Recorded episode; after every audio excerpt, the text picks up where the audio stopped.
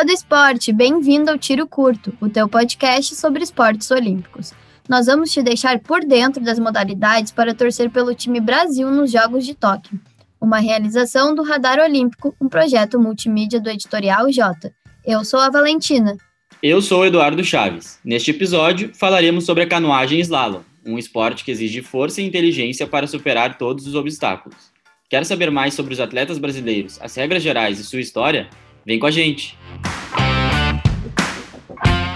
A canoagem é dividida em duas modalidades olímpicas, a de velocidade e o slalom, com diferenças bem marcantes entre elas. As provas de velocidade ocorrem em rios ou lagos calmos e em percursos sem obstáculos.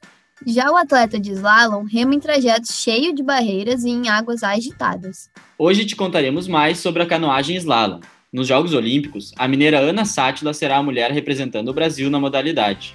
A atleta vai para sua terceira participação com apenas 25 anos. O Brasil também já tem vaga masculina, com o paulista Pepe Gonçalves, que vai para sua segunda participação consecutiva. O canoísta conseguiu o melhor resultado da história do país ao ficar na sexta colocação nos Jogos do Rio 2016. Todas as provas são disputadas individualmente. Mulheres e homens competem nas categorias de caiaque e canoa. Ana Sátila está classificada nas duas disputas, enquanto Pepe Gonçalves só tentará a medalha no caiaque. A principal diferença entre as duas embarcações é a posição do atleta e o tipo de remo utilizado. Em canoas, os competidores ficam ajoelhados e utilizam apenas uma pá. Nos caiaques, é preciso estar sentado e se utiliza um remo com duas pás. O PP explica um pouco mais sobre como funciona a prova. Olha, a canoagem slalom ela parece um pouco complicada, mas ela não é. As competições de nível internacional são todas em canais artificiais. Esse canal artificial ele tem um desnível que formam as corredeiras e nessas corredeiras são colocadas de 18 a 25 balizas. Tem um, um, um sentido a se passar numérico e também um sentido imposto pela cor. Verde, o atleta passa a favor da correnteza dentro da baliza e vermelha contra a correnteza. Então consiste em você usar a corredeira a seu favor para chegar nessas balizas o mais rápido possível. As regras são bem simples, mas a execução do percurso nem tanto assim. São duas penalidades que a gente tem na cama de slalom. Penalidade de 2 segundos, que é um toque na baliza, seja ele barco, remo, corpo do atleta, capacete, enfim, qualquer parte da, do atleta ali de equipamentos ou 50 segundos, que é quando o atleta não passa pela baliza ou passa no sentido é, contrário do que do que está a cor. A canoa é conhecida como o meio de transporte aquático mais antigo da história. As embarcações estavam presentes na civilização desde o início da humanidade. Milênios atrás, já havia registros de canoas sendo utilizadas para pesca, caça e até para fins bélicos. Seu uso como esporte pode ser considerado recente se comparado ao seu passado milenar. Essa história teve início em 1840, quando o escocês John McGregor construiu uma canoa inovadora, batizada de Rob Roy e que é considerada a precursora do caiaque atual. John navegou com ela por vários países da Europa e do Oriente Médio e, aos poucos, popularizou a novidade. O primeiro clube de canoagem foi o Royal Canoe Club, fundado em 1865 nos arredores de Londres.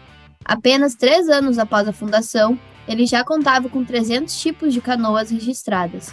Em 1924 foi criada a Federação Internacional de Canoagem, que é a responsável pela organização da modalidade em todo o mundo. A canoagem slalom nasceu em 1932, inspirada em provas de descida de esqui. O desenvolvimento da modalidade sofreu um atraso por conta da Segunda Guerra Mundial, apenas seis anos depois da primeira competição, disputada na Suíça. A modalidade fez sua estreia no calendário dos Jogos Olímpicos no ano de 1972, em Munique, mas ficou de fora durante as seis edições seguintes.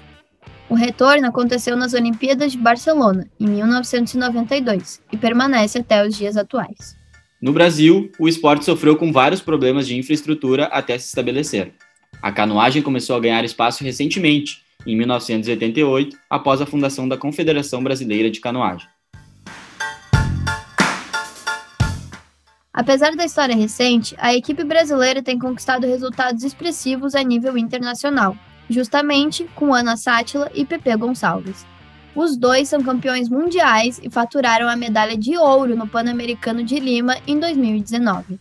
A esperança é que a canoagem slalom possa render sua primeira medalha olímpica brasileira nos Jogos de Tóquio.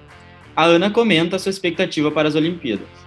Tive que aprender muito durante o período da pandemia, treinando em casa, é, eu sou uma pessoa assim que trabalha muito em cima de um objetivo, de um foco, uma competição e não ter mais essa segurança de que os jogos estavam acontecendo, o cancelamento, isso atrapalhou muito, acho para todo mundo. E eu tenho certeza assim que eu me superei, sabe, bastante por continuar treinando é muito forte e continuar motivada apesar de tudo. E eu estou muito preparada, sabe? Eu nunca me senti tão preparada assim como antes. E acho que assim é um trabalho a ser feito até lá, né? Mas estou muito confiante e tenho certeza que vai vir coisa boa. As provas da canoagem slalom na Olimpíada de Tóquio ocorrerão entre os dias 25 e 30 de julho.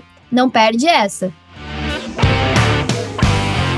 Esse foi o Tiro Curto o podcast que te conta sobre os esportes olímpicos, suas histórias e como funcionam.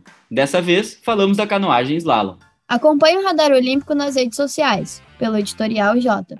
Siga também a Ana Sátila no Instagram, no arroba Vargas. Você encontra o PP através do arroba ppHgonçalves.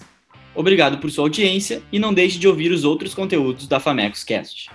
Até o próximo episódio.